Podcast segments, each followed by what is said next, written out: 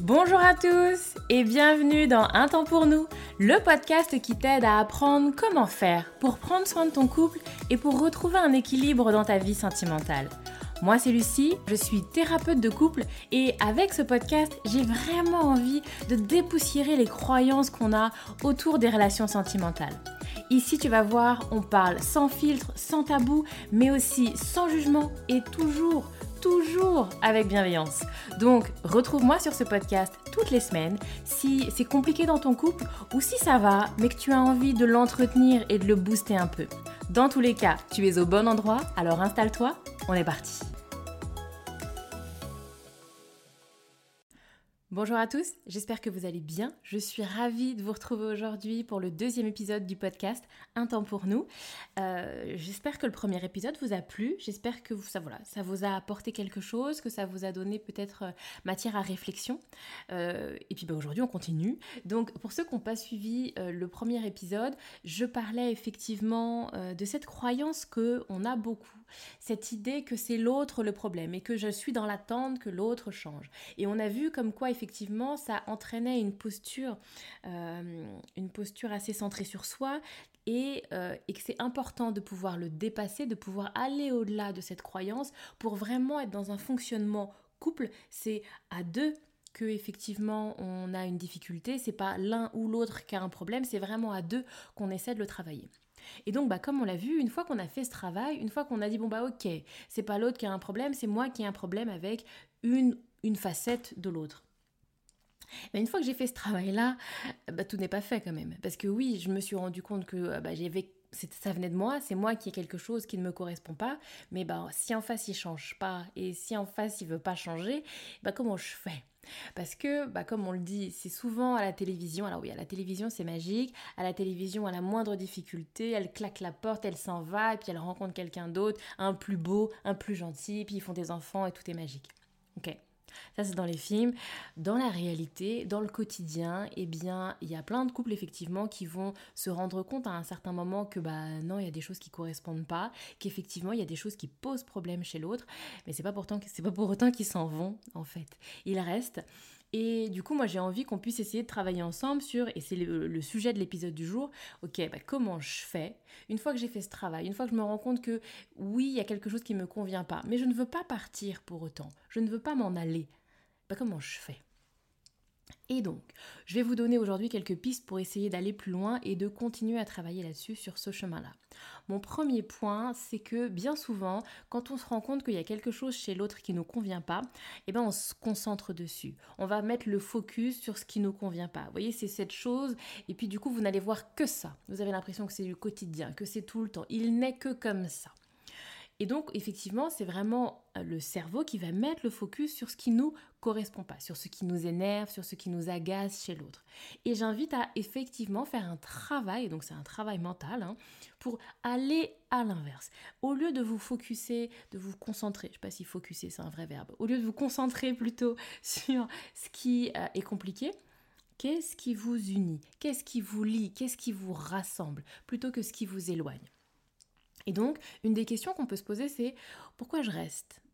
Qu'est-ce qui fait que je reste Alors qu'on l'a vu, il y a des choses qui ne me conviennent pas.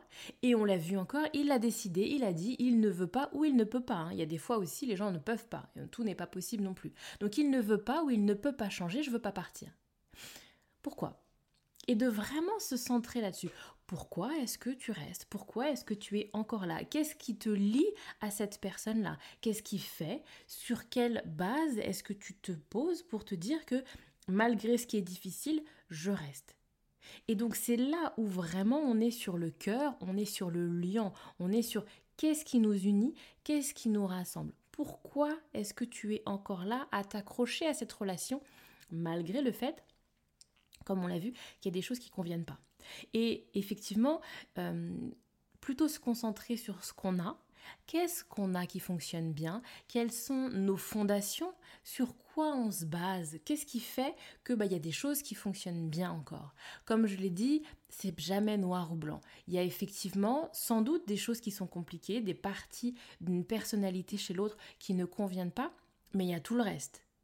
Et mettons l'accent sur ce tout le reste. Qu'est-ce qui reste et qui convient?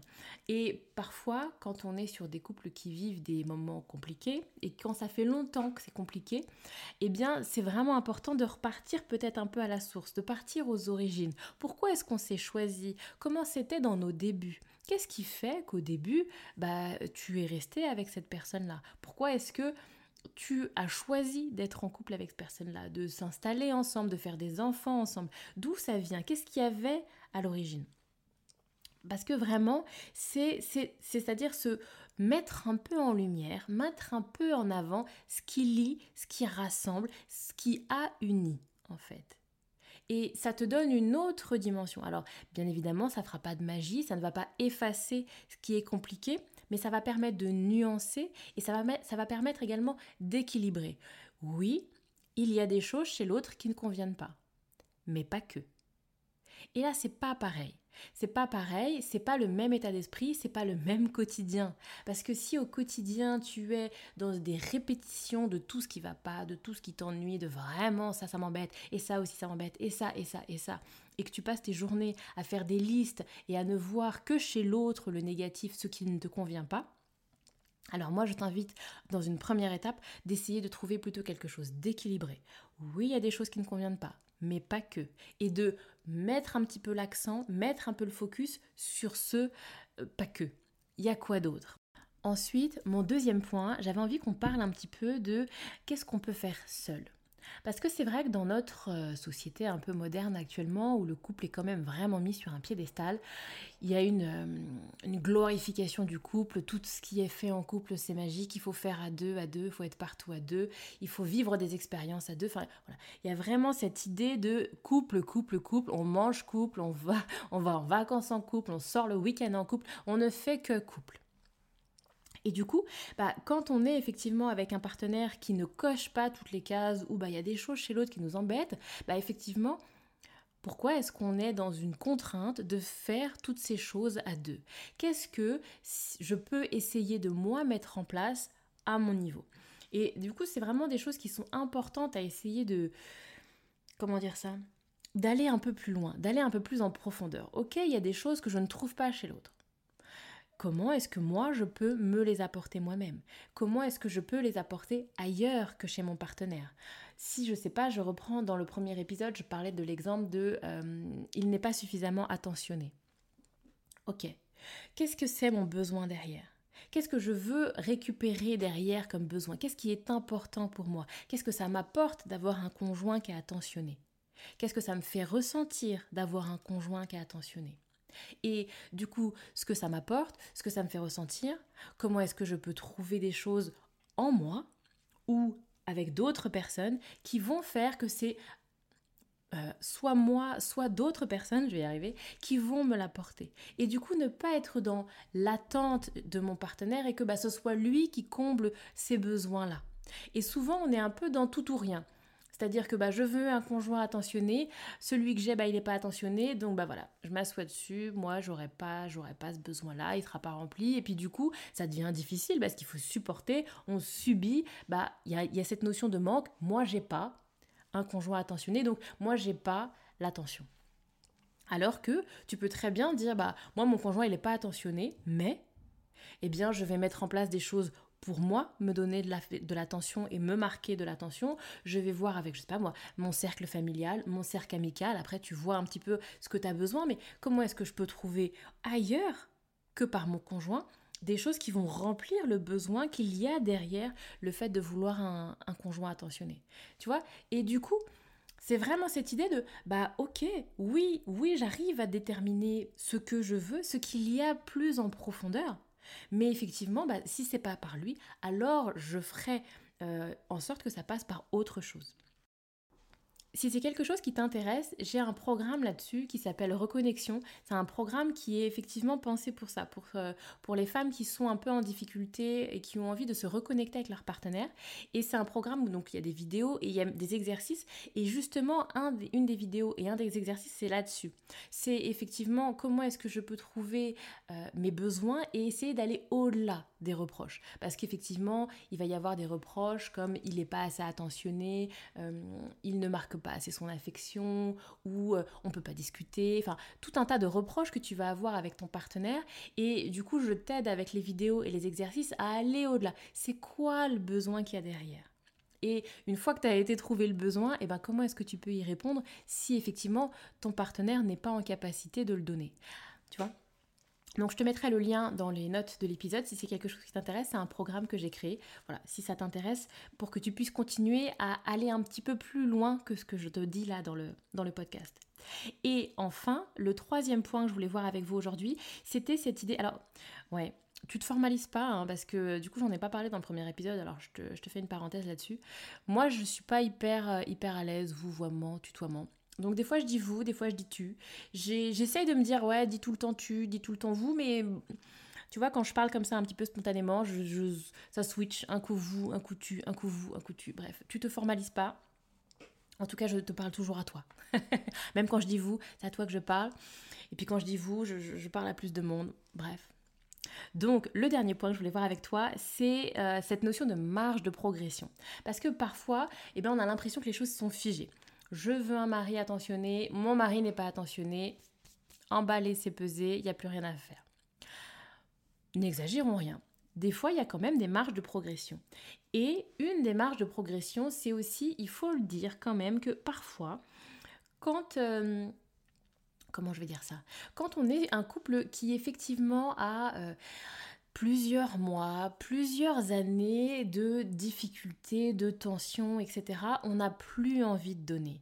Moi, je l'entends, je le vois dans les couples que j'accompagne. À un moment, c'est il y a quelque chose de, de l'ordre de c'est trop en fait. Non, j'ai trop donné. Non, j'ai fait trop d'efforts. Là, c'est stop. Je ne ferai rien de plus.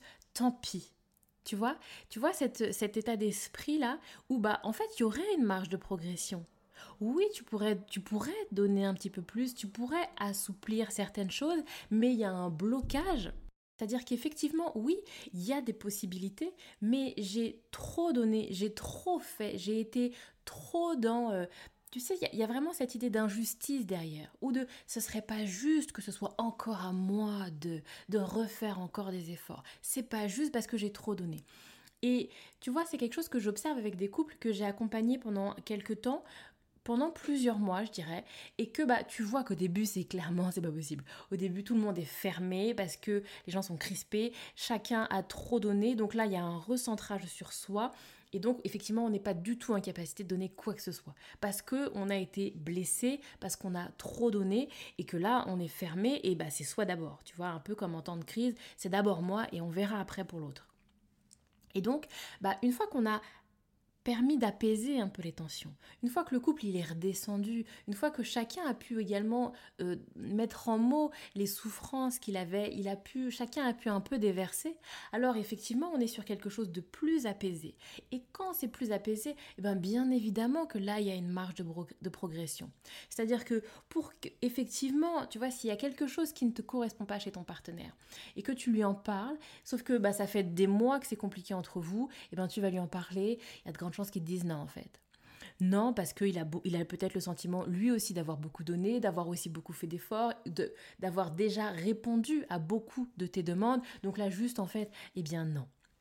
Et puis, c'est vrai qu'il y a aussi cette idée de quand ça fait plusieurs mois que c'est compliqué ou plusieurs années que c'est compliqué, bah il y a moins d'énergie, il y a moins de motivation à redonner encore à l'autre, à remodifier, à réessayer. Tout ça devient effectivement très lourd et très compliqué. Donc, c'est vrai que c'est mon message aujourd'hui, c'est que c'est pas immuable. C'est pas parce qu'aujourd'hui, il y a l'air d'avoir un mur en face que demain, les choses ne seront pas différentes. Aujourd'hui, il y a un mur parce que peut-être aussi il y a du vécu, il y a du passif et qu'il y a peut-être besoin dans un premier temps de comment dire ça, déloger un petit peu tout ce qui a été compliqué entre vous, d'assouplir, d'adoucir le relationnel. Et après, effectivement, il y a tout Il y a toujours. Il y a des possibilités de marge de progression, en tout cas moi j'en suis convaincue. J'en suis convaincue parce que c'est des choses que j'ai observées dans ma pratique. Comme je vous le disais, des couples très fermés au début avec vraiment quelque chose de, l'ordre de l'impossible. J'ai trop donné, il a trop donné, personne ne veut bouger. Et après plusieurs mois, avec, avec cet assouplissement possible, eh bien effectivement, chacun en fait y met du sien parce que chacun a envie à nouveau d'être sur quelque chose de plus fluide et de plus harmonieux. Je vais m'arrêter là pour cet épisode. J'espère qu'il vous a plu. Euh, on se retrouve la semaine prochaine et la semaine prochaine, on va parler encore couple et on va parler de euh, ces grandes questions sur qui a raison, qui a tort, où est la vérité. Et quand on n'arrive pas à se mettre d'accord, quand l'un dit jaune, l'autre dit vert, ok, et l'un est sûr de son jaune, l'autre est sûr de son vert, comment on fait? Qui et qu'on n'arrive pas, et qu'on n'arrive pas à s'en dépatouiller, qu'il n'y en a pas un qui veut faire un pas? Bref, comment on fait quand on n'est pas d'accord dans le couple? Comment savoir qui a tort, qui a raison? Et comment est-ce qu'on finit par avancer et prendre des décisions? On se retrouve donc la semaine prochaine pour le prochain épisode. Merci à toi d'avoir écouté cet épisode de podcast. S'il t'a plu, s'il a résonné chez toi, je veux bien que tu m'en parles et que tu mettes un commentaire ou les 5 étoiles. Ça va aider à le faire connaître et je suis aussi très curieuse d'avoir ton retour, d'avoir ton ressenti. Si tu as envie de parler de ton couple en toute discrétion, alors rejoins-moi sur mon groupe Facebook privé. Tu as juste à taper un temps pour nous. Et enfin, si tu sens que c'est le moment pour toi ou pour ton couple de passer à l'étape d'après et de se lancer dans un accompagnement, alors tu vas trouver dans les notes du podcast un lien pour me contacter directement. Encore merci, merci pour ton écoute et à la semaine prochaine. Prends soin de toi, prends soin de ton couple.